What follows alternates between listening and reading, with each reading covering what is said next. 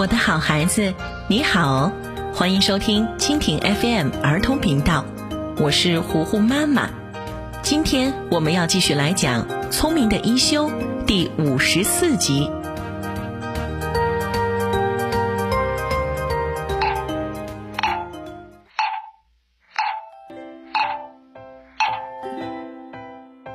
露姬公主决定自己想办法给秀吉找一个去处。第二天，他就跑到了将军府，将军正在和新右卫门练剑。陆基大声说道：“我来啦！”新右卫门迎接他：“陆基公主，您来是有事儿吗？新右卫门，你可真厉害！哪里哪里，您过奖了。将军自豪地说：“那当然了，新右卫门是个大豪杰嘛。”露姬公主却说：“那倒不见得，还有比他更厉害的呢。让那个人和新右卫门比试比试，如果我方获胜的话，将军是否允许他到府上就职？”将军说：“当然可以。”露姬公主大声说道：“那就一言为定。”一休，把秀吉带上来。一休把秀吉递到新右卫门怀里，新右卫门刚一抱起他，秀吉就开始嚎啕大哭，两只手抓着新右卫门的脸，腿还在不停的蹬。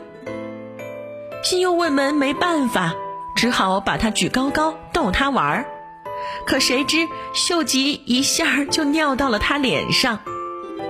新右卫门狼狈地说。我承认，我败给他了。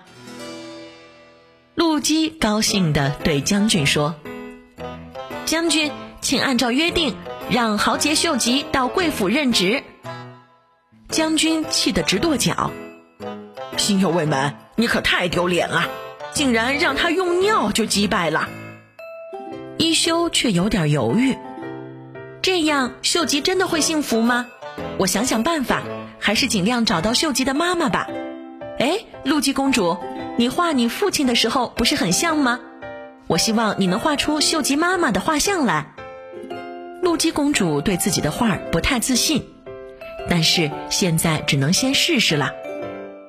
她摊开纸，凭借自己的印象画出了秀吉妈妈的画像，给大家都看了一遍，然后大家分头行动去寻找秀吉的妈妈。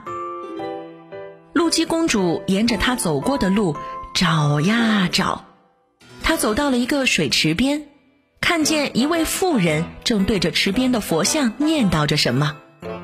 她仔细一看，这个就是秀吉的妈妈呀。她偷偷的在树后面观察着。秀吉的妈妈忽然站起身来，向池塘走去。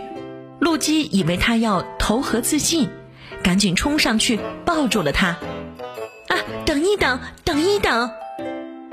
露姬公主一不小心掉进了河里，他大喊着：“救命啊！救命啊！”新右卫门听到了，赶紧跑过来把露姬救了上来。露姬公主说：“她就是秀吉的妈妈。”新右卫门把露姬公主和秀吉的妈妈带回了安国寺。秀吉妈妈抱着秀吉。抱歉地说：“我真是太不应该了，我带着他找不到工作，所以才丢下了他。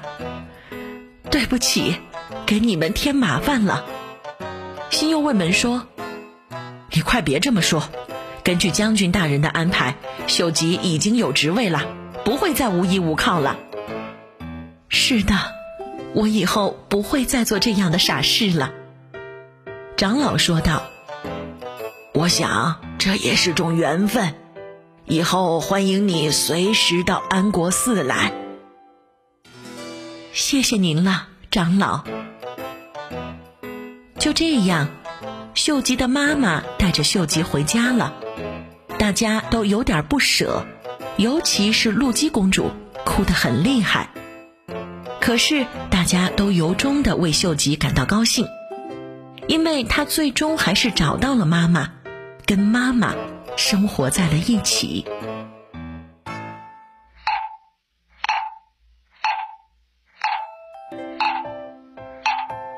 聪明的一休第五十四集，今天就为你讲到这里啦。